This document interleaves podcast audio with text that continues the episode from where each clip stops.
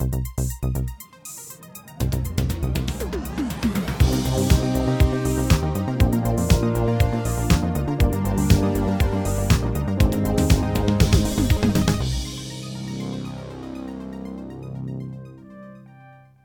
und herzlich willkommen zu der Episode 248 vom Outcast. Heute nicht lang. Hoi Marco. Sally, heute ganz kurz. Ja, sagen wir jetzt so.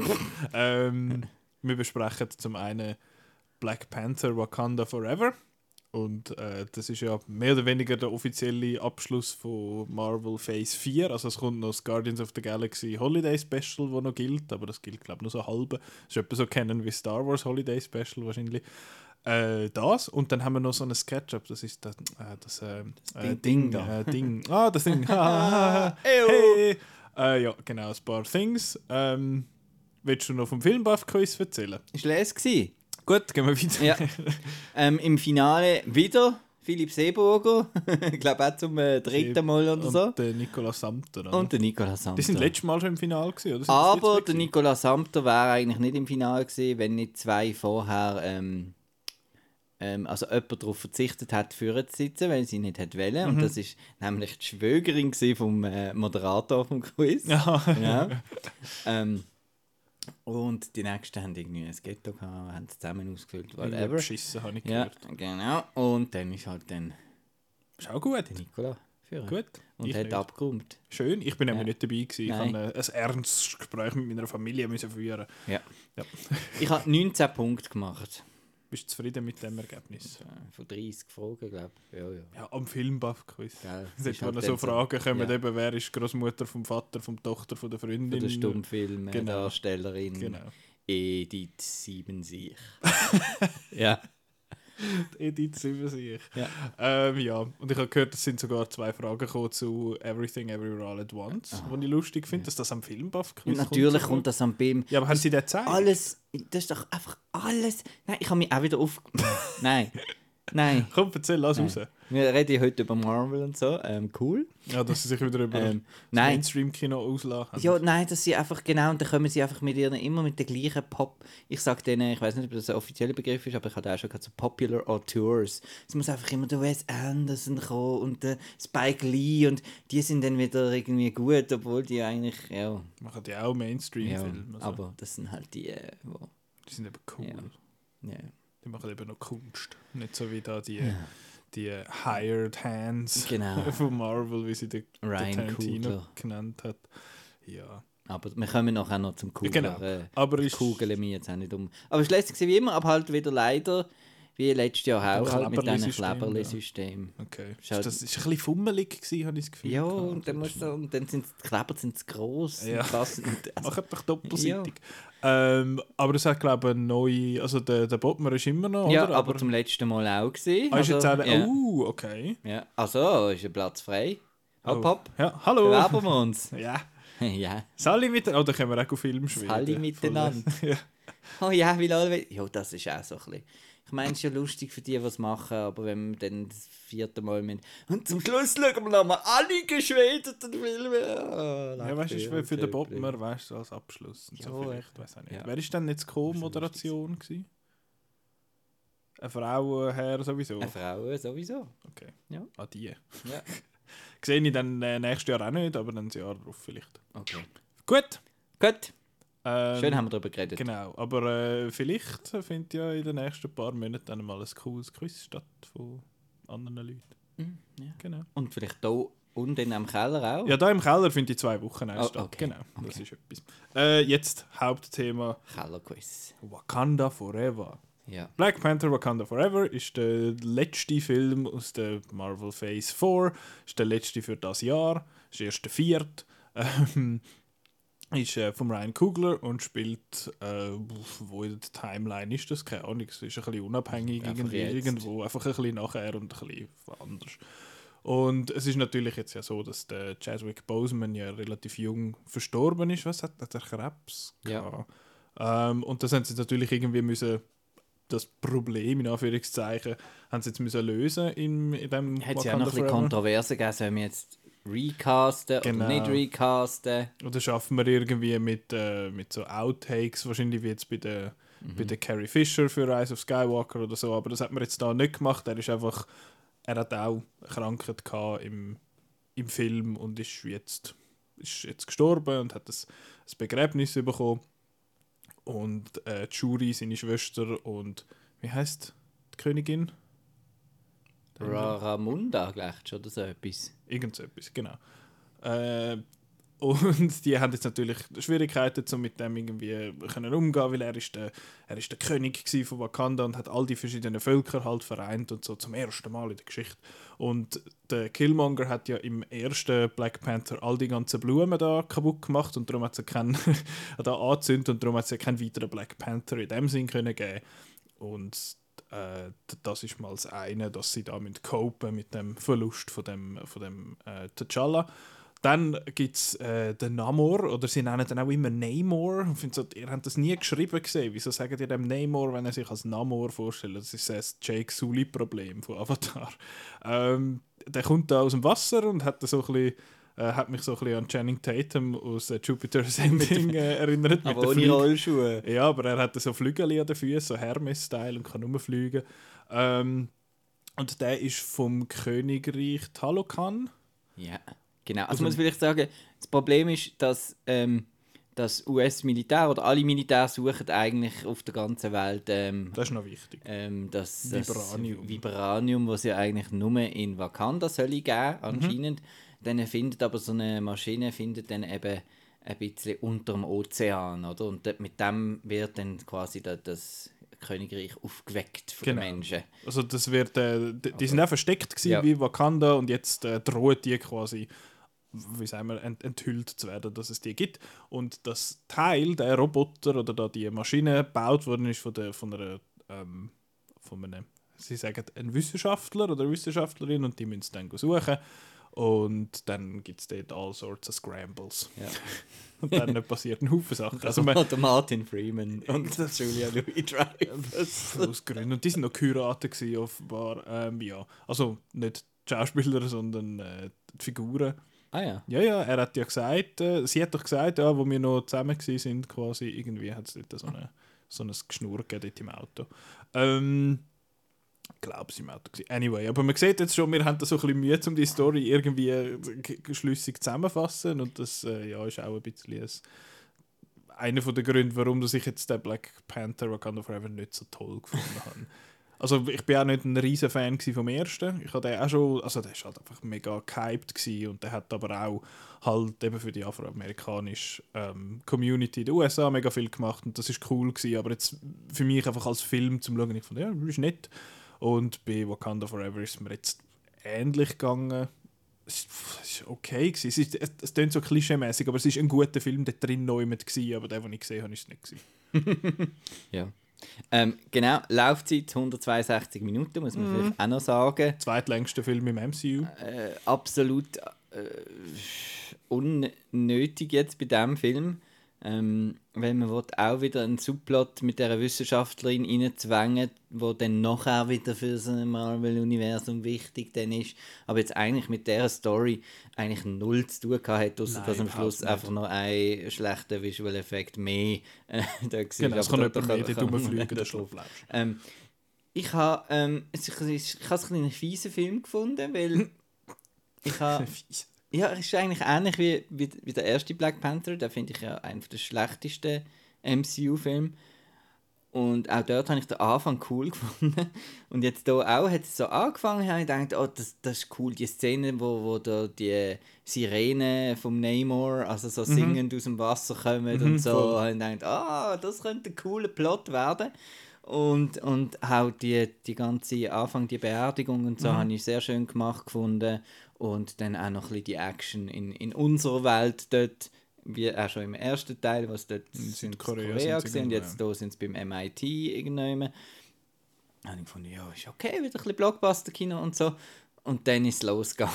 und ähm, eins von der, von der komischsten Sachen finde ich, dass der, dem Namor das Reich, das habe ich so etwas von, von jämmerlich gefunden, weil er kommt so raus zuerst ähm, kommt er auf Wakanda in einer Szene, kann drohen, Mhm. der, der, Wa- der wakandische Bewohner, Wakander. Alicia. Wakander.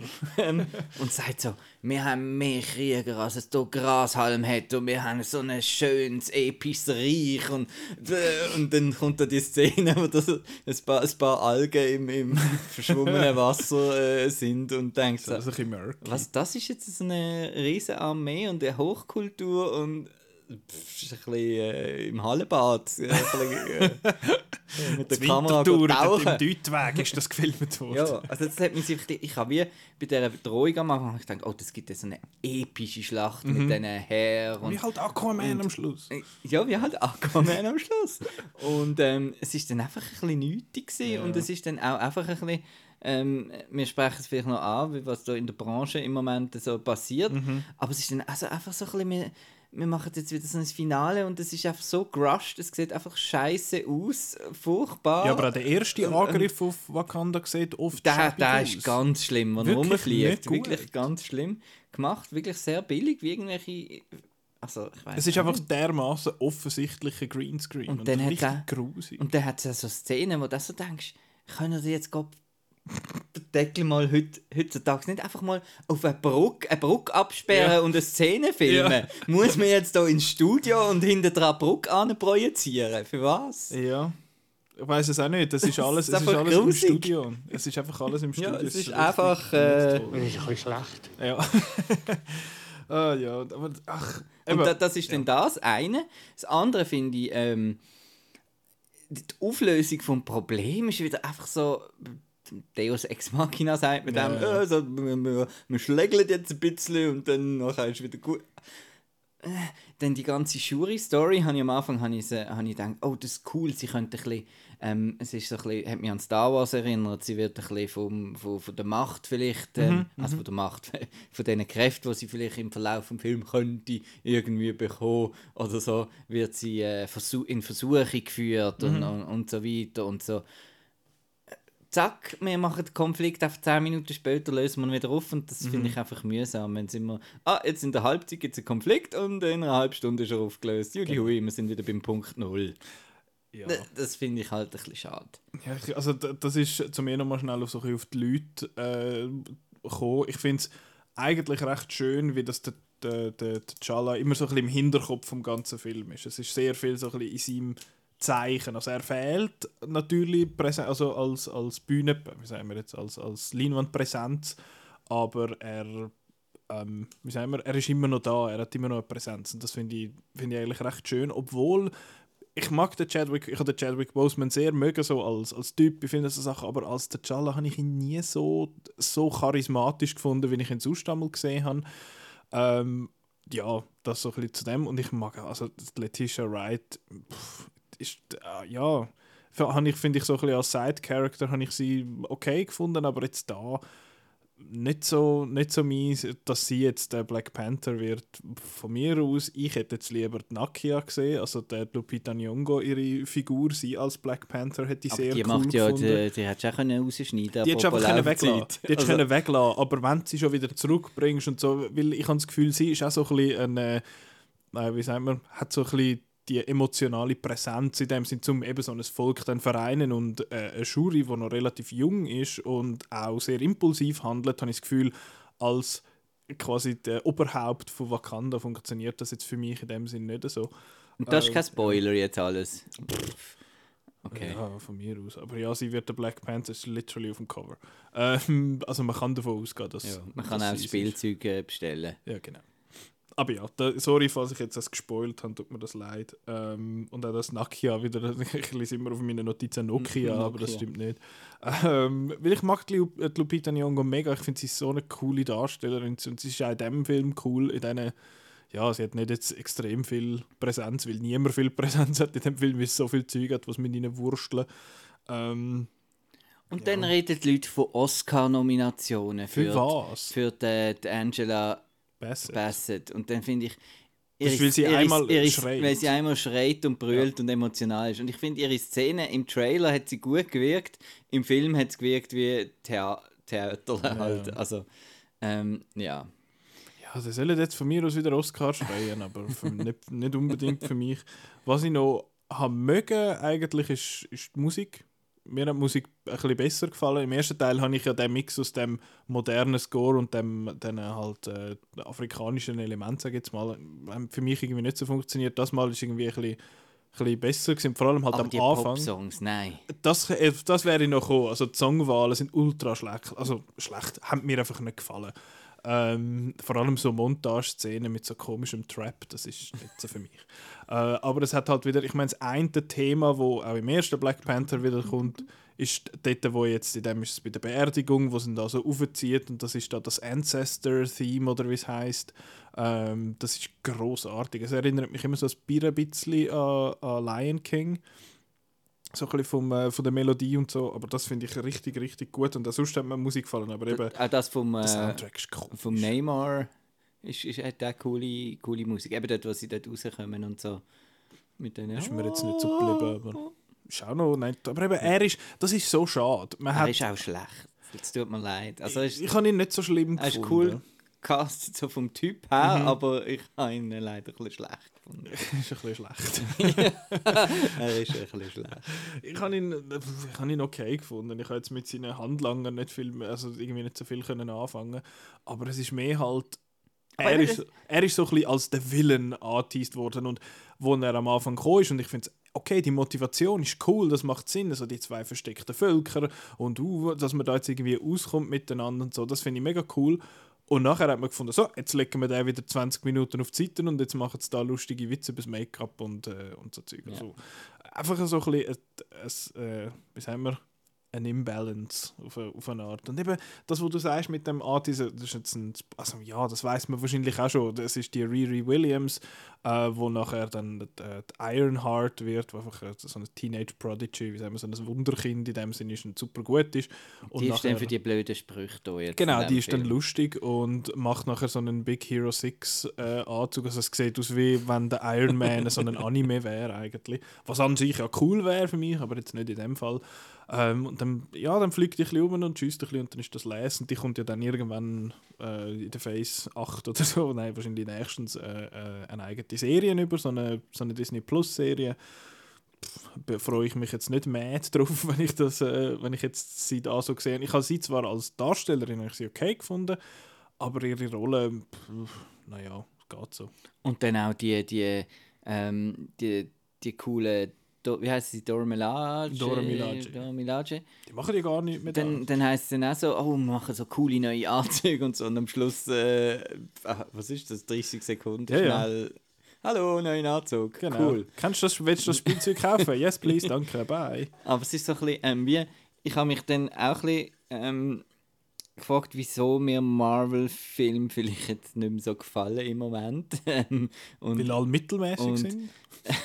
ich habe dann auch so gedacht, was habe ich genial gefunden an, an denen, also an, an Endgame, an ähm, Civil War, an ähm, äh, der erste Avengers Mhm. zum Beispiel. Iron Man wahrscheinlich. Ähm, Iron Man 3. Iron Man Gut, das ist das ist gesehen, ich fange den Film bei einem Rewatch, ich fange den Film an schauen und ich freue mich so richtig auf die geile Szene, die dann Mhm, kommt. Und bei all diesen Filmen da habe ich nie mehr das Gefühl, es hat Oder die sehr viel seltener. oder es hat die. Szene, die so richtig yeah, cool, Comicbook, äh, grosse Musik, ta, ta, ta, und Ja. äh, lässige Action und so. Eben, weil auch die Action einfach schlecht ist, Ja, finde ich. Action ist einfach Und nicht sie toll. ist auch nicht originell, weißt du? Eben, es ist nicht irgendwie ein cooles Setpiece, sondern es ist einfach wieder irgendwo am Hintergrund rennen ein bisschen um und Mhm. das lenkt doch einfach nicht mehr irgendwie. Nein, Also, es ist, pff, ich weiß auch nicht. Das ist, es geht mir ein bisschen, ein bisschen ähnlich, dass es halt einfach alles Mittelmaß ist. Ich meine, das kannst du bei einem, das kannst du machen. Oder vielleicht, ah, das ist jetzt ein bisschen vorgegriffen, das kann ich nachher noch erzählen. Ähm, was soll ich noch sagen? Eben halt, dass die Action-Szenen, die sind wirklich einfach. Es ist einfach nichts. Es ist einfach nichts. Es ist nicht einmal daran, dass einfach sehr viel CG sind. Das kann ja auch gut sein. Eben, ich meine dann lieber, sage ich jetzt, ein Bullet Train, wo zwar eben auch vielleicht CG vielleicht auch nicht immer super ist, oder so, aber sie haben wenigstens eine Idee gehabt. Mhm. Ja, sie da haben eine du jetzt Vision. das Gefühl gehabt, Und ich äh, glaube, Battle im Dreibuch. Äh, genau. Do it. Now they do the fight. ähm, ich glaube, das liegt auch ein bisschen daran, dass halt im MCU oft äh, Regisseurinnen und Regisseure so dazugeholt werden, die nicht viel Erfahrung haben mit Action, die nicht viel Erfahrung haben mit so grossen Setpieces, mit Visual Effects und so. Und dann holst du jemanden wie eine, eben eine Chloe Zhao oder ich weiß nicht, der Ryan Coogler hat ja eigentlich Erfahrung mit Kampfszenen, hat ja Creed gemacht vorher. Ähm, Mit der coolen One-Shot-Szene. Ja, wo super ist ja. und wo auch sehr cool inszeniert ist. Und ich habe jetzt das Gefühl, dass er beim ersten Black Panther wahrscheinlich mehr hätte können machen was er hat wollen. Und da hat jetzt der Kevin Feige gefunden, hey, wir haben im Fall da noch so eine Serie nebendran. Und äh, weißt du, da Julia Louis Dreyfus, sie muss auch noch vorkommen, weil sie ist, ist eben nachher wichtig. Karikatur läuft da wieder rum. Aber sie ist also. eben wichtig nachher für Thunderbolts, weißt du, weil dann das irgendwie noch zusammenkommt. Und der Martin Freeman offenbar auch. Aber das hättest du alles einfach können weglassen. Das wäre Martin Freeman. Wäre ein schön tighter zwei Stünder gewesen, das Ganze. Aber ich finde, er hat sich ein bisschen besser drauf mit dem amerikanischen Akzent als der Benedict Cumberbatch. ja, es ist ein bisschen more effortless. er ist einfach, auch der Martin Freeman ist halt einfach, cool ich mag ihn mega, er ist, er ist so herzig. Aber ähm, ja, er hat, er hat nicht müssen in dem Film sein, einfach gar nicht. Ähm, aber jetzt zum noch schnell bei dem Thema bleiben, wegen ähm, Regisseurinnen und Regisseure, die nicht so viel Erfahrung haben mit Visual Effects. Es hat mich wieder darauf gebracht, vor allem, es einfach grusige Special Effects hat in dem, in dem Film, die ganze VFX-Krise mhm. in, in, in, Hollywood vor allem. Das ist etwas, was nicht neu ist, das ist nicht erst seitdem, das ist seit zehn Jahren mindestens geht das ja so. Aber man sieht es jetzt irgendwie, also man hat das Gefühl, man sieht es jetzt ja, auf der Leinwand. es ist halt wahrscheinlich auch so, weil äh, einer der grössten Arbeitgeber in diesen Visual Effects Sachen oder Auftraggeber ist Marvel. Ja, Disney. Marvel, ja. Disney, ja, aber primär halt, also vor allem Marvel, weil Marvel hat ja nicht nur äh, hat nicht mehr ein oder zwei Filme pro Jahr, sondern vier Filme und sechs Serien oder so. Also wirklich ein Haufen Sachen, wo sie, äh, wo sie dort bringen und wo sie an die Visual Effects Houses, also die Firmen, ähm, übergeben, quasi Aufträge, die dort äh, gegeben werden. Und was halt einfach da schade ist, ist mir jetzt als, ich, ich habe das Gefühl, wir schauen jetzt vielleicht noch ein bisschen anders, aber das reguläre Publikum schaut, das sieht scheiße aus, lol, schlechte SFX und dort gehen heim und finden, das sieht scheiße aus. Mhm. Aber ich meine, wir machen uns ja einmal auch, also lustig, wir finden einmal auch, oh, das sieht voll schlecht aus und Practical Effects sind viel cooler und äh, Practical, Practical Effects äh, sind eh besser und sowieso und überhaupt finde ich, ist immer ein bisschen reduktiv. Also es ist alles so ein bisschen weil es von Hand gemacht ist, weil es jemand macht quasi mit der Hand und das gibt es in echt, ist es automatisch besser. Also das, das ist ein eine andere Diskussion. Das, dort ist eine Diskussion, wieso machst du es etwas, eben wie jetzt die Brückenszene, wieso mhm. machst du etwas im Computer, was eigentlich was ja. so tönt, als wäre das jetzt einfach Faulheit. So ein das liegt wahrscheinlich eben nicht, es ist eben glaube nicht unbedingt Faulheit. Also ich habe jetzt ein bisschen, ein bisschen recherchiert, sage ich jetzt mal zu dem Thema, mhm. was dort oft das Problem ist, ist, dass die Filme anfangen mit dem Dreh, bevor das Drehbuch fertig ist. Die wissen genau. einmal nicht, was der dritte Akt ist und machen dann irgendetwas und dann filmen sie mal und sie wissen noch nicht, wo das es, wo das es spielt, wann das es spielt, ist es Tag, ist es Nacht, keine Ahnung, was fix in mhm. den Post. Äh, eben das Ding war ja mit Endgame dort, dass die, die Anzüge, die sie haben, bevor sie die Zeitreisemaschinen rein sind, die sind ja noch nicht finalisiert gewesen. Das ist alles CGI, weil sie einfach nicht gewusst haben, wie es aussieht zu dem Zeitpunkt. Ähm, aber was ich eigentlich auch will sagen mit dem, mit dem Ding ist, dass es dort äh, Digital Artists dahinter hat, wo, wo einen Haufen Skills haben, wo sehr, äh, mhm. wo sehr ja, eine spannende Arbeit halt auch machen. Und ja, es ist am Computer und darum, das ist halt auch ein bisschen misleading, habe ich das Gefühl, dass es heißt CGI, Computer Generated Imagery. Und ja, es ist am Computer gemacht, aber von Leuten. Und die Leute haben auch eine Art Kunstwerk und mhm. Kunsthandwerk, was sie machen, auch halt nicht mit der Hand so, sondern mit der Maus und das. Ich glaube, die meisten Leute von denen, die wollen nicht schlechte Effekte machen Gar und die nicht. könnten sie auch besser machen. Genau. Genau, das Problem ist eben, dass sie vielleicht einfach ähm, zwei Wochen vor Filmstart äh, noch schnell irgendwie eine neue Szene bekommen. Ah, da haben wir jetzt äh, eben das geändert, könntet ihr da noch schnell irgendwie... Ja. Genau, und das ist dort ist halt, äh, eben, es hat, es hat viele Sachen und eben, was wir an VFX ja auch denken, ist, ja, Greenscreen raus und irgendeinen Hintergrund innen, aber VFX ist so ein breites Ding, du musst natürlich die Hintergründe irgendwie kreieren und machen, du musst die, natürlich musst du mal einen, einen Greenscreen rauskriegen, aber du hast Wire Removal, also wenn es da jemand wegzieht oder so bei einer Action-Szene, dann musst, musst du das jemand rausgümmeln, äh, irgendwelche Face Replacements und Pistolenschüsse, die rein müssen und alles so Sachen, das ist alles Ganze. Firmen, die nur Wassereffekt machen. So Simulationen machen. Genau. genau. all das Zeug. Und die Arbeitsbedingungen in diesen Firmen sind einfach, also was man jetzt so also gehört, ist einfach katastrophal. Also wirklich äh, 18 plus Tage, äh, 18 plus Stunden, 18 Stunden plus Tage so, äh, und das über mhm. mehrere Monate. Also ich meine, dass man an Ende, als Ende kommt von einer Deadline und dann auch mehr muss schaffen für das, das kennen wir ja wahrscheinlich alle, dass wir irgendwie in der Schule hätten wir müssen auf morgen etwas haben und dann haben wir natürlich spät angefangen. Und dann kann man halt nicht mehr schlafen. Genau, da muss man viel schaffen, aber da ist es jetzt ja oft nicht an diesen Leuten, sondern es liegt in der Regel am Missmanagement. Und das ist jetzt da auch mitunter ein Grund, weil Marvel und auch sonst halt äh, DC und Warner und alle gehen mit, einer, Anfrage an die Firmen und sagen, hey, look, wir haben so viele Shots, für wie viel machen das? Und viele von diesen Firmen sagen, für so viel müssten wir es machen und wir gehen ein bisschen drunter mit dem Preis, wir müssen einfach die günstigsten sein, weil Marvel für den günstigsten, äh, günstigsten geben wir es. Und die verkaufen sich oft durch das unter ihrem Wert. Das heißt, sie machen sogar Minus, nur damit die Leute arbeiten können.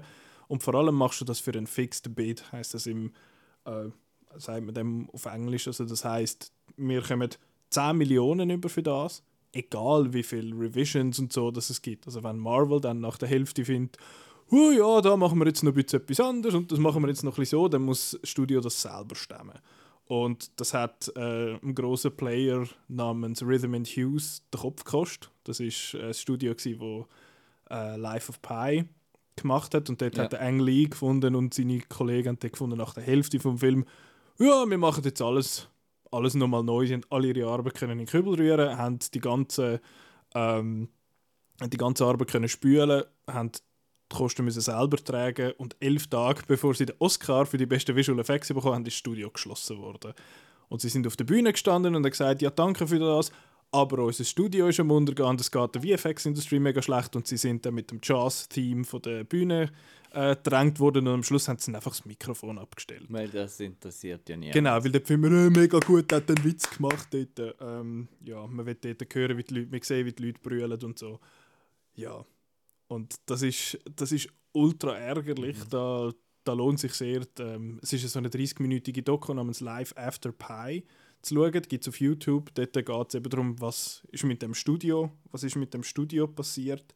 Ähm, eben, das ist einfach, das ist so tragisch und das geht auch wieder dann zurück auf die, auf die Leute in der Regie, wo wenn die keine Ahnung haben, wie Visual Effects funktionieren, dann hast du so Leute wie der Tom Hooper, der Cats gemacht hat. Und der hat das offenbar äh, nicht verstanden, wie Visual Effects funktionieren. Der hat das nicht gecheckt. Der ist immer in das Studio und hat gesagt, er will, wenn er die aktuelle Stand sieht, will er fertig gerenderte Szenen sehen. Aber die im Studio haben gesagt, Kollege, das Fell von diesen Katzen ist das Letzte, was wir machen. Das muss die ganze Animation muss alles sitzen. Erst dann machen wir die Texte. Und er gefunden, ist mir scheißegal. Ich wollte jetzt das so sehen. Und das ist auch der Grund, warum das jetzt mal Cats unfertig in die Kinos mhm. gekommen ist, dass sie noch geschafft haben, dass ein, ein Film patched worden ist. Das hat alles mit dem zu tun. Dass man da die Hand von der Judy Dench gesehen hat. Alles, alles so scheiße. Das ist, ach, das ist einfach so frustrierend von außen zu sehen. Das ist in den Dings, in der Game-Industrie zum Beispiel, ist das genau das Gleiche. Und dort hat es aber halt, weil es ein bisschen, ich sage jetzt mal, eine nicht ganz so mächtige Industrie ist im, im popkulturellen Sinn, ähm, hat es dort äh, Leute in, der, in den Medien und in der Presse, die sehr, äh, sehr klar über das schreiben und sagen, hey, das ist nicht gut, das ist scheiße. Und Gamer, sage ich jetzt mal, sind in der Regel noch ein bisschen mehr daran interessiert, wie ein Produkt gemacht wird. Bei den Filmen, da gehst du mal ins Kino und dann schaust du so einen Film, oder? Und bei den, bei den Gamer ist das noch ein bisschen, ein bisschen etwas anderes. Ähm, ach, es hat einen Haufen Zeug, die ich eigentlich noch gerne würde sagen zu dem, aber das würde jetzt irgendwie... Ähm, das würde jetzt, alles, das würde jetzt den, den Rahmen sprengen an, de, an dieser Stelle. Und ich finde es einfach, ich, ich einfach sehr, sehr tragisch jetzt auch, dass, ja, dass man es jetzt halt sieht, und das sind Leute, die, äh, die eine Leidenschaft haben. Das ist halt das Problem an diesen, an diesen Sachen, die Kunst sind, aber nachher auch ein Business sein. Mhm. Das ist bei Filmen so, das ist bei Musik so, das ist bei Games so, das ist bei all diesen Sachen so. Und das sind Leute, die wollen in diesen Firmen arbeiten, weil sie finden, oh, ich will für Marvel können etwas machen. Und jetzt sagen die Leute, die mit Marvel geschafft haben, das ist der Horror, mit denen arbeiten ist eine Katastrophe. Ähm, wie löst man das Problem? Das kann dir ein, äh, ein kleiner Schnurri aus, äh, aus Winterthur auch nicht sagen. Äh, ich glaube mal, Gewerkschaften wären ja. vielleicht nicht so schlecht. Und, Und ich meine, es ist doch ja. einfach, es muss doch ein Druckmittel, also die haben ja sicher Druckmittel, weil äh, eben ohne Effekt sind die Filme ja nichts. Nein, also, das ist ja, also Irgendwie 90% von der Top-Box-Office-Filme haben sind so CGI-Filme. sind viel CGI-Filme, wo einfach viel äh, Visual Effects drin haben und viele Leute daran arbeiten. Das Problem dort ist halt, dass man sagt auch, das sind, das sind Jobs, wo, wo gesucht sind. Also das heißt, wenn jemand dort drin arbeitet und dann heisst es, oh, wenn, nicht, wenn wir nicht das und das machen, dann kannst du gehen, dann heisst es, Ja. gut, dann kommt der Nächste. Oder? Es gibt Leute, die für uns arbeiten wollen. Und dann hast du die Problematik mit all diesen Tax-Subsidies. Das heisst, äh, ein VFX-Haus ist in, keine Ahnung, in L.A.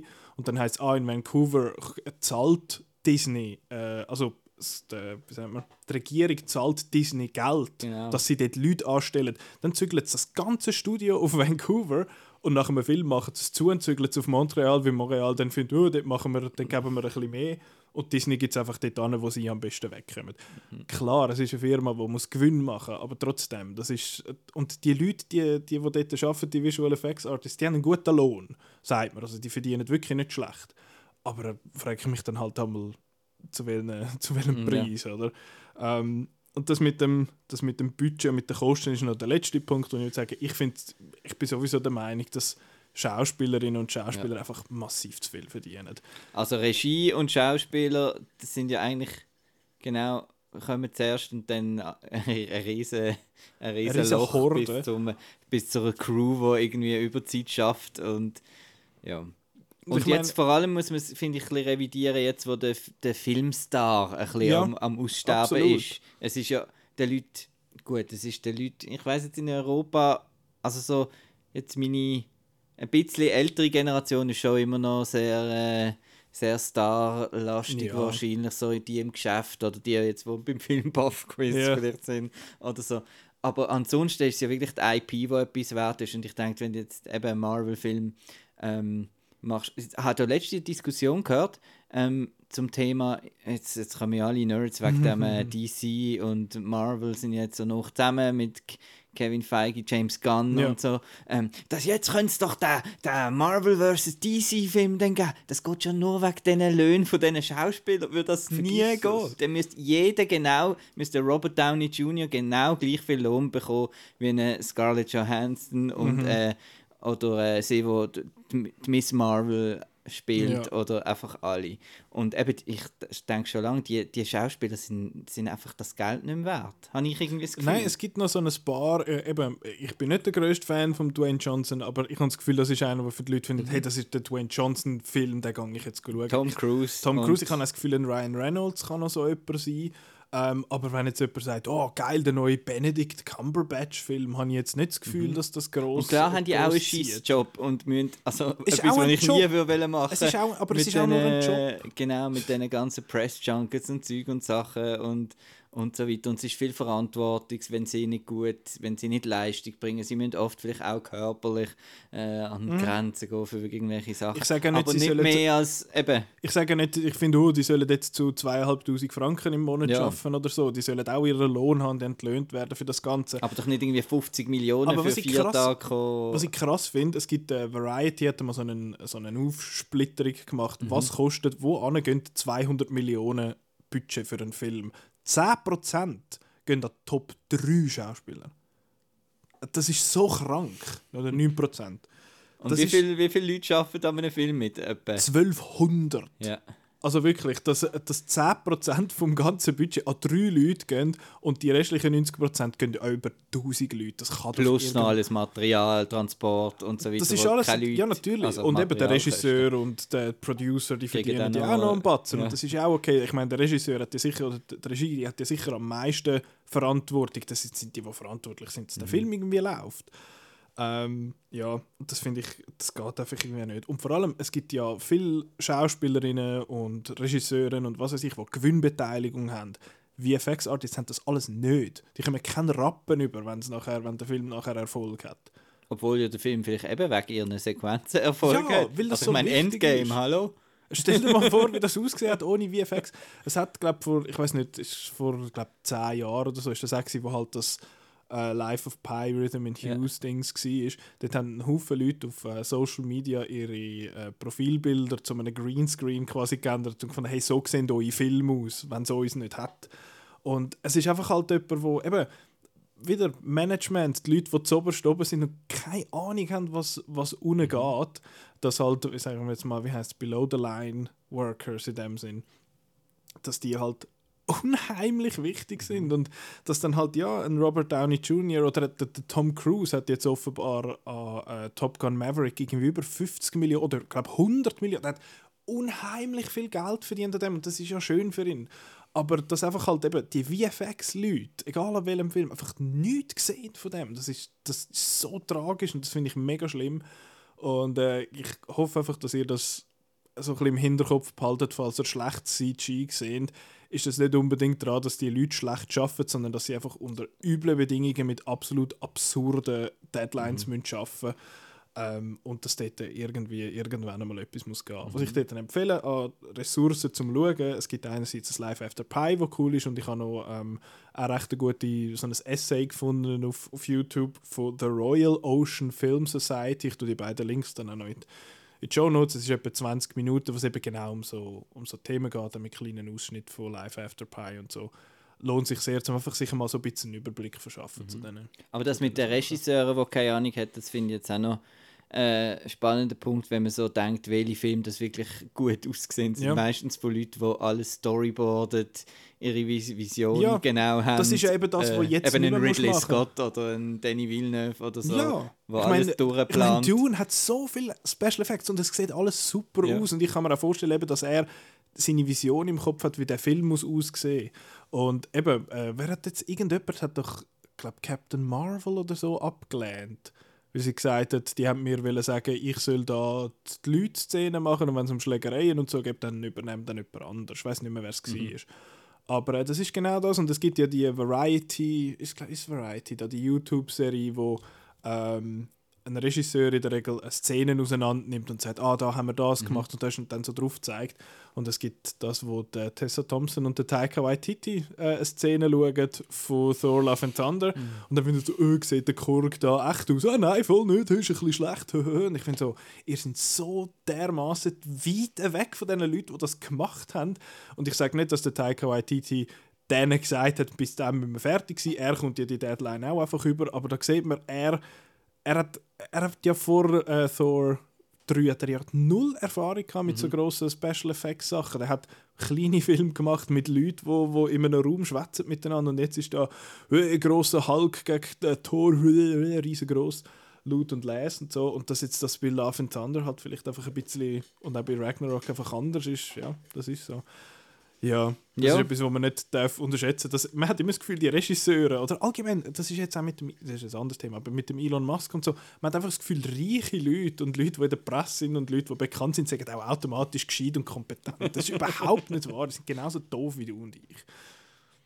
Ja, das zu meinem, äh, zu meinem Visual Effects Rant. Ich finde das einfach, mich hat das wieder mega, mega getroffen, das Ganze. Also getroffen. Ja, eben, sie kommen gutes Geld über, aber wenn dann deine Familie monatelang nicht siehst, weil du von Vancouver musst zügeln, weil äh, der ist ja nicht mehr der Bob Iger. Wie heißt der jetzt? Wer ist jetzt der Chef? JPEG. Von mir aus. Der Johnny JPEG, dass der, der Erfinder vom JPEG-Format, genau. ah ja genau, der Bob JPEG oder ja. so, dass jetzt der äh, noch ein bisschen mehr Geld kann einsacken muss, jetzt muss ich jetzt die neun Monate noch jemand anders wohnen, das ist einfach äh, peinlich und das ist einfach nicht richtig und können wir etwas ändern an dem? Nein, aber ich hoffe, ihr macht euch vielleicht jetzt auch der ein oder andere Gedanke zu dem Thema. Aber wir werden trotzdem immer wieder sagen, ah, CGI ist einfach scheiße. Das, ja, das, das, sagen wir halt. Ja, aber das ist ja. Das, aber ja, wir das werden einfach die Leute Fakt. nicht äh, persönlich. Genau, das ist ja auch einmal ein Fakt, dass genau. CGI schlecht aussieht, aber es geht auch. Es geht auch darum, halt zum, äh, zum Wissen, warum. Fehler ist. Genau. genau, wir möchten da nicht den Leuten äh, als Beibisseln, wo, wo das in härter Arbeit gemacht haben, sondern ja, dann, quasi die, die, mehr denen, die an der Macht sind. Aber das auseinanderzuhalten so in der Diskussion mhm. ist, immer noch, ist immer noch schwierig. Und sowieso immer eine Empfehlung, VFX Artists React auf äh, eine von der wenigen React so, so Shows auf ja. YouTube, die wirklich, wirklich wert sind, das zu schauen. The Corridor Crew. Genau, Corridor Crew, wo super toll ist. Dann auch immer wieder Leute dort, die sie darüber schwätzen. Ja, interessant. Sehr ein interessantes äh, Thema. Es finde ich ein tragisches Thema. Aber jetzt gehen wir weiter. Wir haben zwar gesagt, kurz. So. Äh, Wakanda Forever, zum Abschluss einfach wieder ein Marvel-Film. Genau, richtig. Ähm, apropos Marvel-Film, Phase 4. Wir haben gefunden, wir tun mal äh, die Shows und die Filme aus dieser Phase 4, die jetzt durch ist, noch äh, in eine Ordnung bringen. Nein, nicht in Ordnung In bringen. Ordnung bringen. Nein, in eine Reihenfolge bringen, machen das ein kleines Ranking. Was ich noch vorab will, äh, schicken ist, eben, ich kann es eigentlich sagen, vorher in der Wakanda Forever Diskussion, dass jetzt, eben, wir sind, ich glaube, die Phase 4 ist die mittelmäßigste Ja. von allen. Also es ist einfach alles so, keine Emotionen zu irgendeinem Film gross, also, oder zu wenigen von diesen sieben Filmen jetzt.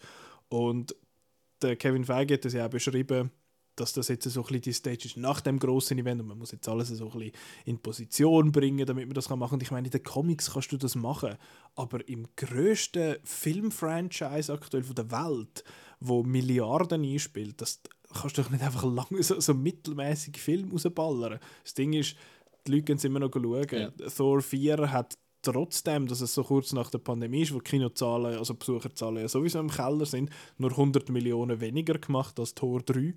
Also, ja, die Leute sind immer noch up for it. Und ich meine jetzt auch bei Wakanda Forever hinten dran, wo der, der, der Jury da im, im Kostüm abgejuckt ist und so, und hinter mir hat gesagt, oh, mega den Applaus kann. Ich finde, hey, ja, Schön. ich bin einfach der Old Man yelling at Cloud im Moment, aber jetzt machen wir das Ranking trotzdem.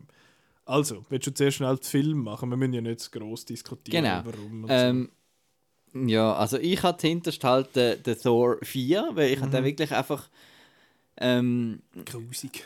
ja, einfach grusig und einfach nicht lustig und wirklich so ein bisschen einfach for, for what ist das gesehen? Also Für 9, für nichts. Thor 4 habe ich auf Platz, wie viel sind es? 7. auf Platz 7. Dann auf Platz 6 Eternals. Ein, wo ich mich eigentlich sehr darauf gefreut habe. Ja. ist ein bisschen nichts. Das war ein bisschen.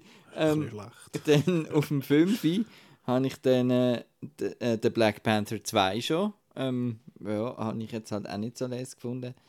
Dann auf dem 4, ähm, sage ich es richtig, ja, Black ja. Widow. Da ähm, ist auch wieder so ein Film, wo ich die erste äh, Hälfte super gefunden habe. Immer wenn es ein bisschen an der Erde ist, wenn Florence Pugh da kommt, wenn sie da in, äh, in Budapest ein bisschen Mhm. Action machen und so. Und dann am Schluss sind sie wieder auf irgendeinem Ding oben und skaten Und alles das geht und ist les. Genau, und ist les. Oder eben nicht so les. Dann Platz 3, Shang-Chi. Da finde ich von den neuen Figuren, finde ich das die absolut sympathischste, charismatischste, coolste Figur. Ähm, finde mehr bitte von dem. Ähm, Nie mehr vorkommen in irgendetwas. Das noch schnell zu Wakanda Forever. Wo sind alle anderen Leute gewesen? Egal. Platz 2 wäre dann äh, in dem Fall der Spider-Man No Way Home. Wirklich lässig gewesen. Ähm, und Platz 1 ist bei mir der Doctor Strange, weil ich finde das halt einfach lustig, wenn da so Zombie-Sachen kommen. Hätte ich jetzt im Leben nie erraten, dass, das, äh, dass der weit oben ist, jetzt bevor er rausgekommen ist, quasi wie der Ja. Äh, Dr. Strange, Ja. Scheissdreck, aber Sam Raimi und Ja. so. Und jetzt ist halt doch genug Sam Genug Raimi, Sam gewesen Raimi und zu wenig. Und Danny Elfman. Genau. Ja, meine Liste ist relativ ähnlich. Es ist einfach alles ein bisschen vertauscht. Also ich habe äh, Eternals zuhinterst und dann Love and Thunder, also die einfach täuschen. Ich habe mich ja sehr gefreut auf Love and Thunder, weil mir ja Ragnarok sehr gefallen hat. Aber Love and Thunder ist einfach... Ich habe ihn hin und wieder wenigstens noch ein bisschen lustig gefunden. Ich habe die ganze Zeus-Szene lustig gefunden. Ähm, und der Gore wäre eigentlich cool gewesen, aber es ist auch einfach ein bisschen, ein bisschen nichts. Ähm, dann habe ich Black Widow äh, und Black Panther kommt dann. Die sind aber, aber eben, das ist alles so ein bisschen auf dem gleichen Level. Das ist alles so ein bisschen meh. Ähm, Black Widow, ja, nett. Black äh, Wakanda Forever, nett. Dann habe ich auf dem dritten Platz, also jetzt kommt ein rechter Gump, das sind jetzt die, die ich schon ein Stück besser gefunden habe, ist äh, Doctor Strange ist bei mir auf dem, auf dem dritten, der ist, der ist nett, der hat noch Spaß gemacht. Ich habe, äh, ja, der, dort hat es mich einfach aufgeregt, dass es ja geheißen oh, man muss die TV-Serie nicht geschaut haben, um zum draus im MCU. Und nachher kommt da die Wanda, wo, wo findest du so, hä, was, hat, was ist jetzt mit der gewesen, wenn die Wanda er Akzent jetzt? Genau, der ist schon lange weg. äh, dann bei mir auf dem Platz 2 Shang-Chi and the Legend of the Ten Rings. Äh, Habe ich mich auch sehr darauf gefreut vorher. Finde ich interessant, dass der Destin Daniel Cretton, der den Film gemacht hat, glaube jetzt die beiden oder zumindest einen von den nächsten Avengers-Filmen macht. Ich Mhm. glaube, es ist äh, Secret Wars, den er macht. Oder Kang Dynasty. Ich weiß es nicht. Auf jeden Fall einer von denen. Äh, bin ich gespannt, weil die Action-Szenen bei Shang-Chi sind auf jeden Fall cool gewesen. Also zumindest solange es nicht die einfach rumgeflogen sind und mit diesen Ringen irgendwie ein bisschen rumgefuchtelt haben. Solange sie noch auf dem Boden gewesen sind, halt, ist es lässig gewesen. Und mein Number One ist Spider-Man No Way Home gewesen. Ja, ich habe den Fanservice-Bullshit lässig gefunden. Sue me, fuck off, mir hat Spaß gemacht. Genau. Gut. Das ist der, der wirklich, wirklich lässig ist. Gut Disney Plus, Serie. Also, äh, vielleicht schnell. Äh, acht Serien. es sind, in glaub- Phase Es 4. sind auch hure viel. Warte schnell. 1, 2, 3, 4, 5, 6, 7, 8 Ja. plus noch zwei, so sieben. Also I Am Groot habe ich jetzt nicht geschaut. äh, und Werewolf by Night habe ich auch nicht geschaut. Ähm, und She-Hulk habe ich jetzt nicht gesehen. Und ich habe Moon Knight und Miss Marvel nicht gesehen. Ja. Und What If nicht gesehen. Also ich bin eigentlich, habe eigentlich ganz schlecht. Ich kann eigentlich nur von denen, die ich gesehen habe, sagen. She-Hulk habe ich grausig gefunden, auf dem letzten Platz. Dann ähm, Falcon and the Winter Soldier habe ich so ein bisschen... äh, Ein bisschen nee, nee, ist mir ein bisschen zu lustig mit diesen Therapiestunden. Und, äh, und dann habe ich Loki, da habe ich... Ich mag den Loki und Sylvie habe ich mögen. Ähm, und auch so ein bisschen die Visuals, so ein bisschen das Vio ich habe gerne Violett und es hat viel Violett und Grün gehabt. Du hast Ja, jetzt gerade so einen, so einen, sorry. so einen pastellvioletten Genau. Pulli an. Also alles gut. Das habe ich, habe ich cool gefunden. Und dann, ähm, aber dann WandaVision auf dem 2, Mhm. weil ich gefunden habe, die haben etwas Originelles gemacht. Und dann ist es Marvel geworden. Und auf Platz 1 Apropos ist Violett. bei mir, den, den ich gesehen habe, natürlich äh, ja, Falcon and Winter Soldier. Was? Falcon and Winter Äh, Soldier. sorry, Hawkeye. Danke. Einfach Hawk oder Falcon. Einfach. Vögel sind da. Genug Vögel. Nein, also äh, Hawkeye, den habe ich halt cool gefunden, weil das die war, die am wenigsten, ähm, das wenigste Fantasy-Element Ja. eigentlich gehabt hat. Und darum habe ich es wahrscheinlich am lästigsten gefunden, weil es mich am meisten einfach an, an eine, so eine Action-Serie, Buddy-Movie Mhm. und ich, ich, ich mag halt auch Haley Steinfeld und ich habe die Chemie zwischen den beiden cool gefunden und äh, ich mag eigentlich Jeremy Renner, Baby. Überhaupt nicht. Furchtbar, aber- das ich. Aber da, Da irgendwie schon. vor ja. allem ist Hawkeye für mich so ein bisschen eine Überraschung gewesen, weil ich dachte, Hawkeye, who gives a fuck? Nachher ist es wirklich einfach eine coole Serie. Tracksuit Mafia. Äh, Ich habe äh, ich She-Hulk nicht gesehen, darum ist der bei mir nicht drauf. Ich habe auch, meine Liste ist eigentlich genau die gleiche wie, wie bei dir, einfach die anderen drei noch zwischendrin. Ich habe auch Falcon and the Winter Soldier zuhinterst, dann Loki, weil mir hat einfach, ich habe den Tom Hiddleston mag ich ja, der ist nett und cool und so, aber ich habe den Loki nie so toll gefunden, wie immer alle geschwärmt haben von dem, oh, der beste Villain im MCU und so. Und ich finde so, ja, er ist super charming und kann schnell schwätzen, darum ist er jetzt les. Und, ja, habe ich jetzt halb gut gefunden. Dann kommt Moon Knight, wo für mich sehr eine Enttäuschung war, weil ich mich eigentlich gefreut Ich habe das Kostüm cool gefunden, Oscar Isaac macht mit, äh, die, Ausgangslage war lässig und nachher ist es einfach auch ein Dot nach dem anderen gewesen. Ich bin überhaupt nicht mehr raus, überhaupt nicht mehr mögen aufpassen. Äh, dann kommt Miss Marvel, wo in den ersten zwei Folgen äh, richtig eigene Identität gehabt hat. Die hat dir wahrscheinlich nicht so gefallen, Marco, weil sie so ein bisschen Edgar Wright cool und so ist. Zumindest ist es aber etwas Eigenes gewesen. Dann haben sie gefunden, ah ja, wir sind ja Marvel-Serie, komm, wir machen alles wieder grau. Ähm, und dann haben sie, sie haben eigentlich einen coolen Konflikt irgendwo noch im Hintergrund gehabt und dann plötzlich haben sie das vergessen und gefunden, so, jetzt machen wir da ein bisschen Zauber und ein bisschen Scheiß. Ähm, dann kommt What If. What If ist auf dem dritten Platz bei mir. Das ist nett gewesen, habe ich gefunden, hat coole Ideen gehabt. Die Animation ist so ein bisschen, hm, hm, hm. Aber habe ich gefunden, hat coole Ideen gehabt. Ich habe dann einmal die Umsetzung von diesen Ideen nicht immer gleich gut gefunden, aber man hat coole Sachen drin gehabt. Dann auf dem Platz 2 ist bei mir auch WandaVision, weil ich bis heute finde, das ist die einzige von diesen Serien, die es wirklich verdient hat, eine Serie zu sein. Alle anderen sind gestreckte Filme. Ähm, aber der hat, die haben das eigenes Konzept gehabt, die haben das Konzept einfach bis zum, fast am Schluss durchgezogen. Am Schluss äh, müssen noch zwei fliegende Figuren, die einander mit schießigen Blitz äh, beschiessen haben. Also ich kann zaubern, ich kann alles vorholen, aber nein, die machen Blitz. Ähm, und dann, für mich ist auch total überraschend, eins Hawkeye hätte ich nie gedacht, bevor jetzt da die Phase 4 angefangen hat, dass ich Hawkeye so weit oben hätte. Aber hat einfach Spaß gemacht, hatte so ein bisschen Christmas-Theme Christmas -Theme gehabt, das war nett. Gewesen. Steinfeld hat mir gefallen, Florence Pugh ist ja noch schnell vorgekommen, dort habe ich auch cool gefunden. Ähm, ja, bin gespannt, wie denn das noch, ob da noch mal noch irgendetwas kommt. Es kommt ja dort ein Spin-off von dieser Das ist Serie. alles äußerst problematisch. Ja, leider. Ähm, kommt ja dann noch die. Echo-Serie. Ich habe den anderen wählen. Ach so. Ich bin ja mal gespannt und so. wie sie jetzt Sollte ich die mal irgendwie... Liefere, nicht lachere. Ja, du müsstest die mal anschreiben. mal die anschreiben. Also, ähm, ich bin ich mal gespannt, wie es jetzt gleich weitergehen wird. Genau, das ist jetzt das. Das war das gewesen. Genau. Jetzt ist, jetzt ist Phase 4 fertig. Was ist eigentlich, was ist der nächste Film, der kommt? Ich glaube Quantum Mania. hä? Ja. Ant-Man and the Wasp. Genau, wo dann im Abspann vielleicht dann der Reed Richards kommt. Ja, ja, Oder so, aus. der Dr. Doom. Dr. Doolittle. Ja. Ah ja, also. Ist gut, machen wir ja, weiter. Ja, Nächste, äh, Ketchup. das Ding da, ja. Ja, ähm, okay. Einmal nicht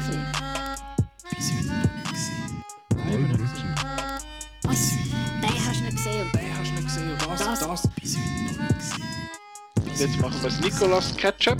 Du, das ist doch cool, dass du den so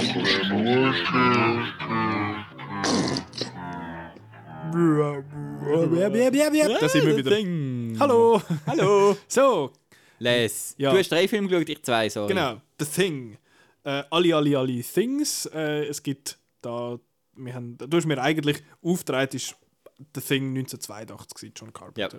Nachher haben wir aber gefunden, da gibt es ja ein Prequel und äh, ein Original quasi. Schwätzen wir doch über alle. Ähm, du hast jetzt The Thing 1982 und das Prequel The Thing 2011 gesehen. Du hast beide schon mal gesehen vorher. Ein paar Mal wahrscheinlich. Ja. Ähm, ich glaube, empfohlen hast du mir, weil er dort doch irgendwie letztes Mal, vorletztes Mal ist er in einer Diskussion gekommen. Genau. Genau. The Thing, habe ich nicht gesehen, ja, dann machen wir das. Ja. Ähm, ich Aber ist schon einer, der da schon auf dem Radar gehabt dann habe ich, auf, dann habe ich Ja, seit ja. Jahren habe ich die Blu-ray von diesen beiden Filmen die aber irgendwie einfach nie geschaut. Und jetzt bin ich gezwungen worden, finde ich gut. Und was ich aber auch noch geschaut habe, ist The Thing from Another World aus dem Jahr 1951. Äh, ich fange sonst schnell an mit, mit dem. Also bei dem geht es darum, dass ein Team von alten Mann und einer jungen Frau äh, in der Arktis irgendwo ist oder im Schnee mit und dann sind die dort äh, quasi stecken fest wegen einem Schneesturm und sie finden dann aber so ein, ähm, ein, UFO, das abgestürzt ist und das graben sie dann aus und dann hat es dort so etwas drin und dann müssen sie schauen, dass das nicht getötet wird. Also, dass sie nicht getötet werden von dem.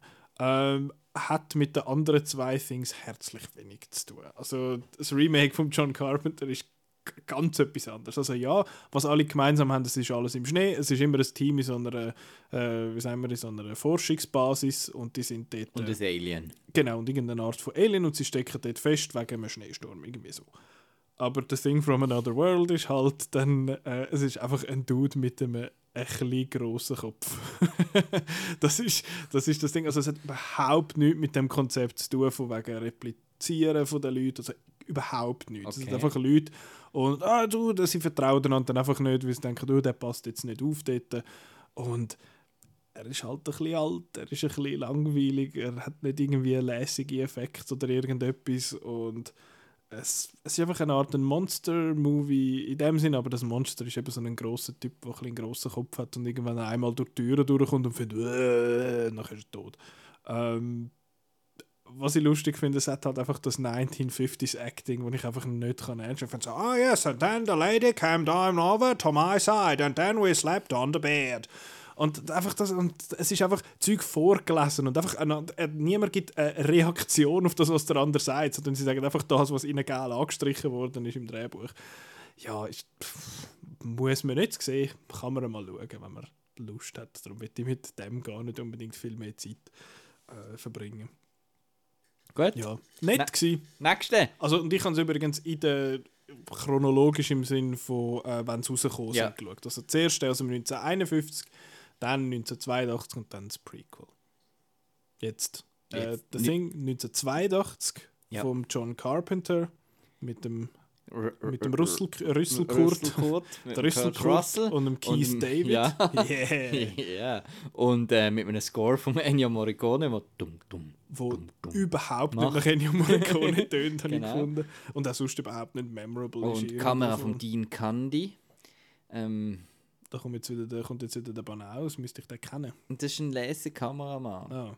Der ist wirklich les. Der hat zum Beispiel Die Hard fotografiert. Ah, Und ähm, fotografiert. Ja. Und eben da der, der eine komische Marco, äh, der gräbt aus Film mit ihr im Rollstuhl. Bist du auch da am Schauen gewesen? So ein Film noir, was so super war. Schwarz-Weiß, was Ja. da der eine, was nachher da im. Äh, In der Villa und ja, so. ja, ja, was nachher irgendwie etwas in einem Pool. Darum habe ich so Freude gehabt, dass der vom Dean Candy gefilmt Ah. war, weil das ist der Dean Candy, der das Thing Ach gemacht so. hat. Und der Dean Candy tue ich immer in Verbindung mit vor dem, ähm, vor dem J.J. Abrams mit so ein bisschen Lensflare, also mit so Ja, ja, Lichter, ja, die so, sich so Mhm, ziehen und so. Ähm, ja, The Thing ist auch so eine, wo ich ähm, zwar früher noch so ein bisschen geschaut habe und so. Mhm. Amix. Und was es bei mir dann so ein bisschen over the top gebracht hat, ist ein Screening am NIF. Okay. gesehen. Das ist schon lange her. Aber einfach halt mal einfach auf einer großen Leinwand. Sorry, es ist halt Und mit einfach. den Leuten sogar. Und, mit, und gross und laut und es ist einfach, am besten so. Kino ist einfach das Tollste. ja. Ja. Und äh, dann habe ich den wie wieder entdeckt und äh, ja, und jetzt bin ich wieder Fan von The Thing. Ähm, ja, es geht dort um die, die Stadt. Äh, sorry, wann hast du jetzt das letzte Mal gesehen? Vorgestern?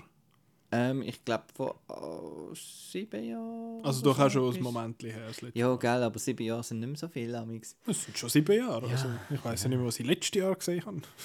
Ja, ja. Also schon wieder ein Zeitchen her, aber immer noch les. Ähm, genau, und es ist da dann eben die Station der Amerikaner. Und da kommt irgendwie ein Helikopter und ein, ein Hund. Und der Helikopter stürzt ab, ähm, nachdem sie versuchen, den Hund irgendwie Also zu er stürzt nicht ab, er, wird, er, er explodiert einfach dort, wie es auf ihn schiessen und so. Und Stuff. Ah, den. Hund. Ja, egal, ich kann nur abkürzen. Ja. Und dann ist dann der Hund halt in dieser Basis und dann äh, wird schnell klar, dass mit dem Hund etwas komisch ist und dann ist dann eben das Thing und das Thing ist jetzt da eben nicht einer mit einem großen Kopf, Ja. sondern ein Alien, Ein Ding. wo es kann irgendwie, also es ist irgendwie so etwas Grusiges, also seine Urform wissen wir eigentlich nicht genau, es hat nämlich so einen komischen Blumenkopf und dann ja. wieder irgendwie etwas und ganz viel so Fäden einfach, die so Mhm. rauskommen. Und, ähm, aber es tut eben eigentlich die anderen, die Zellen von dem, was es befällt, tut es, ähm, nachahmen. Und dann ist natürlich nachher die Spannung drum, drauf, äh, drum, nachdem es dann eben aus dem Hund raus ist, ähm, ist es jetzt in einem Mensch drin und in welchem und kann man noch am anderen trauen und das ist so ein bisschen die Genau. Spannung dann vom Film. Und dann ist es einfach äh, so ein Film, wo wieder so ein bisschen Männer Männer sind im Schnee mit Das Bart und Das äh, Nummern. genau und und der Kurt Russell hat so einen geilen Hut und äh, und einen geilen Bart. Und äh, genau und es waffelt sich alle ein bisschen an und es sind da alle und ist einfach ein lässiger Film. Und und er lebt natürlich eben von, jetzt kommt das genau, mit, wo wir nachher zum äh, Prequel kommen, CGI versus Practical. genau. Ja, wir haben dort die Arbeit von Rob Bottin, ähm, ein Koryphäe in, in dem, äh, in dem äh, Prosthetic, Prosthetic Make-up-Zeug, weil da tun sie wirklich mal etwas sezieren und das wird dann das, was dann dort alles daraus rauskommt, ist wirklich grusig Das ist und so das, das ist so cool und absurd und ähm, practical halt. Ja, genau. Das ist les. Genau. Ja, ich finde, die Performances jetzt alle sind eigentlich recht forgettable. Also, ja, Also ich finde Characters sind ein bisschen. Also, ja, die sind eigentlich recht egal. Ich, habe recht lange gehabt, bis ich geschnallt habe, wer jetzt wie weiss, und so. Doc ist und wer der... Ja, und vor allem sagen sie immer mal McGreedy und einmal ist der Mac. Und ich finde, heisst jetzt der Mike? Wer ist jetzt das? Kommen wir nicht raus.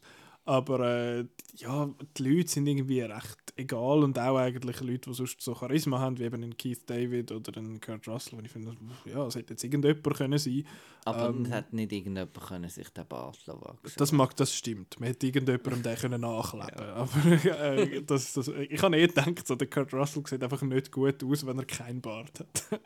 Aber ist, äh, ja, die Leute, okay, wäre jetzt eigentlich noch cool gewesen, wenn man ein bisschen mehr an diesen Leuten gehangt äh, hätte und irgendwie, wenn man die ein bisschen besser kennt. Weil ich finde, der Film, es, der lässt sich ein bisschen Zeit, bis er so richtig, bis das Mystery und das Misstrauen so wirklich losgeht, dauert ein bisschen, habe ich es gefunden. Ähm, trotzdem ist er recht kurzweilig. Ich finde eben, der Score hat. Ich habe gelesen, Ennio Morricone. Ich finde, er stimmt. Und dann bin ich ja Und gespannt. wie, vor allem ist Überhaupt nichts und mit Ennio? Morricone. Also, ich weiß jetzt die Story dahinter nicht, nicht, nicht aber äh, auch nicht. weil der Carpenter macht ja sonst seine eigenen Ja, ja. Scores und jetzt hat auch da einfach der Ennio Morricone einen Joe, John Carpenter Score Die haben gemacht. sich vielleicht Also, irgendwo so einer Afterparty ja. mal kennengelernt und gefunden, hey Ennio, kommst du mal einen Film von mir machen? Und dann hat er gesagt, sie, Mama mia. genau.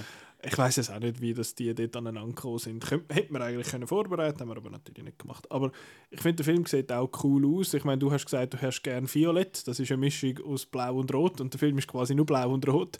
Und das macht das Ganze vor allem eben, weil er halt viel blau ist, macht das Ganze einfach noch viel kälter. Ähm, habe ich finde ich, ich finde das Setting, in der, das Einsame dort, finde ich eh mega lässig. Wir haben das letzte Mal äh, im Ketchup schon etwas gehabt, wo ein Haufen Männer einsam irgendwo an einem Ort waren, wo sie nicht unbedingt haben davon können. Jetzt wieder, das ist einfach so ein Schema, das wir haben. Aber eben der Film äh, wäre mir jetzt, glaube ich, nicht gross im Gedächtnis geblieben, wenn jetzt nicht einfach die, die Practical Effects so geil gewesen wären. Also es hat dort Ideen. Ich meine, wo ich laut rausgelacht habe, ist bei dem Reanimierungsversuch, wo er da der andere Ding und nachher bricht er dort durch und nachher beißt ihm irgendwie die Hände ab und, äh, und so. Es ist so, es ist einfach total mega einfallsreich und es hat so geile Ideen. Und ja, dann kommt das, ich werde langsam auch so ein bisschen zum alten Mann. Ich finde, Practical ist eben schon noch geil. Ähm, und dann dort da das, das, äh, das von diesen zwei verschmolzenen Mhm. Dudes, so dass er verzerrt ist und so. Und dann halt der Hund, der nachher das Gesicht so aufsplittet und so, es sieht einfach uh, grusig aus. Und ich habe bis jetzt immer gefunden, ah, der Hund ist so herzig und so. Nachher, so, Jesus, was ist denn mit dir los? Ähm, und halt auch das Monster dann ganz am Schluss, wo alles irgendwie verschmolzen ist und sie sind so dort und ich finde so, ja, dann hat äh, die Imitation offenbar nicht mehr so gut funktioniert, das ist alles irgendwie zusammengeschmolzen. Ähm, das, ist, das ist cool und eben der Film sieht einfach geil aus und äh, hat mir mega viel Spaß gemacht. Ich habe er hätte ein bisschen besser paced können sein, finde ich. Eben halt, dass er im Moment am Anfang sind sie so ein bisschen dort und einfach Mann und ein bisschen am Mann sein und so. Pff, halb spannend, aber nachher, wenn es dann das Mystery wird, ist es cool. Ähm, ich habe das Gefühl, wenn die Characters ein bisschen mehr äh, in Erinnerung geblieben wären oder ein bisschen, ein bisschen besser geschrieben wären, dann hätte es vielleicht ein bisschen mehr gepackt. Ist ja sehr, sehr vergleichbar eigentlich mit dem ersten Alien. Ja, Ähm, voll. Ich habe das Gefühl, äh, Alien und Aliens ist so ein bisschen wie The Thing 1982 und The Thing 2011 ein bisschen, habe ich das Gefühl, weil 2011 ist für mich viel mehr ein Actionfilm mit, äh, mit, der, eben mit diesen Set-Pieces. Da ist es jetzt, ich meine, die, die Dings, die, dann hat es wieder ein bisschen Flammenwerfer, aber es rennt nicht jemand rum und werden die Leute an die Wand gerührt und so. Es ist weniger actionig in dem Sinne. Es ist nicht so ein harter Wechsel wie jetzt bei Alien und Aliens, aber es geht bisschen mehr gemeint, Crew bei Alien ist, ist halt ein bisschen besser. Äh, Ja, eben. ja. Und das, wenn jetzt das hier auch noch ein bisschen besser gezeichnet gewesen wäre, wenn man gewusst hat, ja, das ist jetzt quasi der Mechaniker und das ist so Genau. ein bisschen der Bluffsack und der ist so, irgendwie sind alle ein bisschen gleich. Ja, es sind einfach alles so Typen. Sie haben, Ja. Das stimmt, sie haben auch nicht wirklich irgendwelche Stereotypen, wo kannst du Mhm. zurückgreifen oder so. so eben der, es sind einfach alle Leute, die dort hocken und der eine ist einmal ein bisschen am Funken Mhm. und der eine ist, glaube ich, irgendwie der Doktor. Und Und das finde ich, muss ich jetzt vorwegnehmen, finde ich beim, beim Prequel eigentlich fast besser, die Figuren. mhm. Also dort habe ich mehr, mehr das Gefühl, dass sie sich ein bisschen, ein bisschen unterscheiden. Ja. dann würde ich sagen, gehen wir doch gerade zum Ja. Prequel über. Das ist vom 2011, das ist vom... B- äh, holländischer Name, wollte ich jetzt aussprechen. Ist es ein holländischer ja, Name? Es Warte ist mal auch ein. Holländer. Aha, ja, dann macht das ja noch Sinn. Warte mal schnell. Es ist vom äh, Matthijs van Heiningen Ja. Junior. ja, steht Genau. da. Ah, das ist vom Erik Heisserer Skript. Das ist der, der Arrival geschrieben hat. Und Bird Box. Uff. Genau. Und, Und, Bloodshot. Huhu. und das, ähm, ich finde einfach, eigentlich, ich finde den Film nicht so gut. Also Was? Welche? Von welchem redest du jetzt? vom Prequel, Okay, das erstaunt mich. wieso? Auf Letterboxd ist gestanden 5 Sterne. Oder ist es andersrum gewesen? Was hast du zuerst geschaut? Das ist äh, 80, äh, 82. Lass mich, lass mich da nochmal Nein, kontrollieren. also, da, also, dass also, du da nicht. Ich mache die Sendung nicht, um mein Image zu stärken, um meinen Marktwert zu steigern, sondern ich habe das aus purer Freude gemacht und dann ist es vorbei. Dann ist es vorbei. Genau. Ah nein, ich habe es verkehrt. Eben, gell, ich Entschuldigung, mache das also nicht da zum... Äh, ja. Ich habe gemeint, ja, okay, okay, gut. Ja. Ist gut. Ich habe es ich hab's falsch Bist du leid. Ja, alles gut. Dürfen nicht so lässig Du finden. darfst den finden, wie du willst. Ah, Okay, also ich finde, ich finde aber cool, äh, also eigentlich die Prequel-Idee finde ich noch cool, weil, weil es so ein bisschen wie mit dem Original, also so, ah, ah ja, das ist jetzt also der gewesen, Äh, genau, wo jetzt, genau. das, das ist jetzt also die... Das ist dort, was schmelzen ja, zusammen. die Ja, ja. andere. Scheiß Nerds. ähm, habe ich jetzt noch Äh. lässig gefunden. Ich finde, ähm, eben, ich finde den Cast relativ cool. Eben, ich finde Ma Mary Elizabeth Winstead. du wirst schon nervös, wenn du den Namen musst Nein, finde ich cool. Das ist toll. ähm, sie ist toll und ich finde auch den, den, den Ulrich, ähm, ah, wie heißt er da von Adams Appler und, und so weiter. Adams Öbler. Thompson, Ulrich Thompson. Ähm, da finde ich, hat es auch wirklich so ein einen Antagonist im Team, so einen richtigen Unsympath, der ist cool. Dann der, der Typ mit dem roten Bart aus, aus, aus Force Äh, Majeure. Du meinst natürlich den Ähm. Christopher äh, Heathew, Ja, wo ne. ich natürlich kenne als äh, Tormund Giantsbane aus Game of Thrones. Okay, den, den finde ich auch cool. Sieg. Und ähm, ja, und das ist ein Film, wo ich. Und, und der Ding natürlich, der, der Owen Lars, der, Ich würde im Fall immer sagen, der heißt Owen, aber er heißt natürlich Joel Edgerton. der Joel ähm, Edgerton. Egal, also es ist, es ist Prequel, das heißt, es geht um die norwegische Basis. Ich finde es irritiert mich natürlich so ein bisschen, dass man den Film nicht auf Norwegisch gemacht hat, einfach mit der norwegischen Basis, sondern dass da noch haben müssen, äh, Amerikaner auch auf dieser ähm, norwegischen Basis sein. Weißt du, dann Dass in man's- American, damn kann machen, genau. Und, äh, und du müsstest eigentlich wissen, dass ich den Film schlechter finde, weil er fängt mit so einem doofen Witz an. Ähm, Aha. ich habe ihn ein bisschen lustig gefunden. und, äh, und, äh, und, und, und nein, ich finde die erste Hälfte finde ich cool und bis dann das Ding kommt, wo dann eben was dann über CGI lädt, weil sie können, because they can, uh, doesn't mean they should. Ähm, dann müssen sie noch zum Ufer rennen und am Schluss bin ich einfach nicht mehr dabei gewesen, ist es wieder einfach so ein bisschen ähm, dritte der Aktproblem. so. Pixel-Turm, der Und, denkt, äh, what the fuck is this? Aber so die erste Hälfte und so habe ich eigentlich spannend gefunden und, und cool, auch so Flammenwerferzeug und so. Les. Mhm. Und ja, Thing-Effekt. Es beeindruckt halt einfach weniger, wenn's, Ja, das ist so. wenn es Es nicht echt ist. Ich finde, sie sind, sind nicht schlecht. sie sind nicht schlecht. Das hat ein paar Szenen. Am ich Schluss ist hm, recht. Ups. Ähm, aber die ganze, ich kann mir vorstellen, dass das Alien, äh, das Raumschiff wahrscheinlich ein Set war zum Mhm. grossen Teil. Es hat sieht, sieht nett aus und so. Ich finde es auch lustig, dass der John Carpenter mit dem jetzt nicht viel kann anfangen kann. Ja, ja, gibt es. Eigentlich, er, hat- er hat nicht gesagt, er fände es scheiße. Ich glaube, es sei ihm einfach ein bisschen Ja. egal.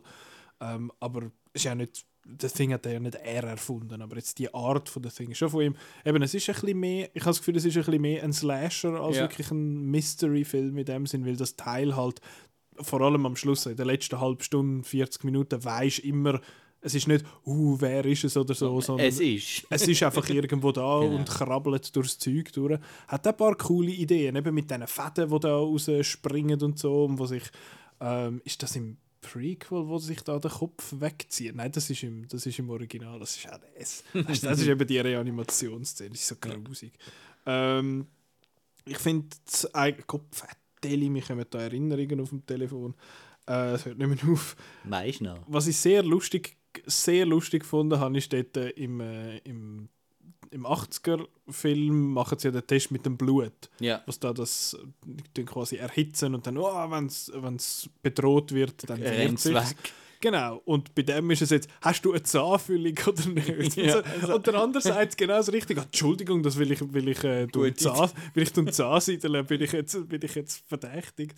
Ist eine lustige Idee, aber verhebt dann nicht wirklich. Und dann am Schluss mit dem, haha, dein Ohrring ist am falschen Ort. Und so, ja, okay. Nee, d- okay. Und ich finde aber, was mir gefallen hat an dem, ist, dass er nicht so fest an diesen Prequel-Krankheiten leidet. Weil oft ist es ja, uh, die Figur wird dann zu dem und äh, die gehen dann dort an und das passiert dann ein bisschen das und das. Da ist es jetzt einfach eben noch lustig, um zu sehen, wie, die, wie das zustande gekommen ist, was sie dann auf dieser Basis sehen. Eben da mit dem, wo die Kehle durchgeschlitzt ist und der, der verbrannt ist und so Zeug. Das ist alles noch, noch nett und ich finde, es ist eigentlich genug sein eigener Film ähm, für ein Prequel und das schätze ich immer an einem Prequel. Aber ähm, sonst, ähm, ja, ich finde, was ich noch will sagen den, falls ihr jetzt die beiden Filme noch nicht gesehen habt, ich empfehle die beim ersten Mal vielleicht nicht direkt nacheinander zu schauen, weil sie halt doch recht ähnlich sind irgendwie. Vom, so vom Konzept sind sie halt sehr ähnlich, sondern dass man sich vielleicht irgendwie ein halbes Jahr oder so dazwischen lässt. Und dann, wenn man es nochmal schaut, dass man es dann hintereinander schaut, dann kann man ähm, die ganzen Parallelen sieht man dann und so. Und das ist dann noch nett. Aber wenn man es direkt nacheinander schaut, habe ich das Gefühl, sind sie ein bisschen repetitiv. Und ich habe das Gefühl, das Prequel hat da bei mir ein bisschen darunter gelitten, dass es halt doch ähnlich ist und einfach nicht so cool wie das Original. Ähm, etwas, was ich noch sagen will, das Mystery-Dings, oh, wer ist es gewesen? Und so eine Art Whodunit mit dem, wo, wo man nicht weiß, wer was ist und so. Das gibt ja so ein, so ein Gesellschaftsspiel namens Werwölfle. Kennst du das? Nein. Oder Mafia heisst es einmal auch. Nein ich, kenne, ich bin eben der einzige Mensch, der das nicht kennt. Wirklich? Ja. Also hat dich das schon mal jemand gefragt? Ja, ja, das, kann, kann, das kennt man anscheinend, macht man so in Lager. Und, Ja, ja, ich habe das auch schon gemacht. Ich spiele es überhaupt nicht gern, weil ich nicht gerne und lüge. Aber äh, Werwölfen ist, du hockst in einer Runde und von fünf Leuten zum Beispiel ist einer der Werwolf und dann musst du quasi am Tag musst einander, musst, muss man einander beschuldigen und der Werwolf muss einfach muss einfach so äh, schauen, dass er nicht herausgefunden wird, dass man nicht herausfindet, dass er es ist und in der Nacht kann er jemanden rumlassen und so, egal. Und ich finde das ein mega cooles Konzept für einen Film, und es gibt es einfach nicht. Es gibt kaum einen Film. Es gibt so einen russischen Film namens Mafia, der steht bei mir noch im Gestell. Hat nicht Petra über seinen erzählt? Äh, es gibt Werewolf Within. Oder Within oder Werewolf so. Within gibt es, der basiert auf einem VR-Game, äh, wo aber offenbar glaub einfach nicht so ein toller Film ist. Aber ich finde, wenn das cool geschrieben wäre oder so, dann könntest du einen mega spannenden Film machen mit dem. Aber irgendwie hat das noch niemand gemacht. Es gibt einen tollen Manga namens Werewolf, wo, äh, oder Werewolf Game heißt er, wo richtig Ja, von lässig dem ist. hast du auch schon geredet. Ich glaube es schon, Ja. gell? der ist wirklich les, aber äh, als Film gibt es das irgendwie nicht und ich finde das, find das Also irgendwie hopp. schade. Das ist ein cooles Konzept. Schreibe jetzt ein Drehbuch. Gut. Cool. Aber ja, äh, ein Ranking, beste, das Ding 1982, dann 2011 und dann 1951. Okay. Wirst du wahrscheinlich dann auch so sagen, Okay. das Original Okay. Aber ich der lese, ist- oder?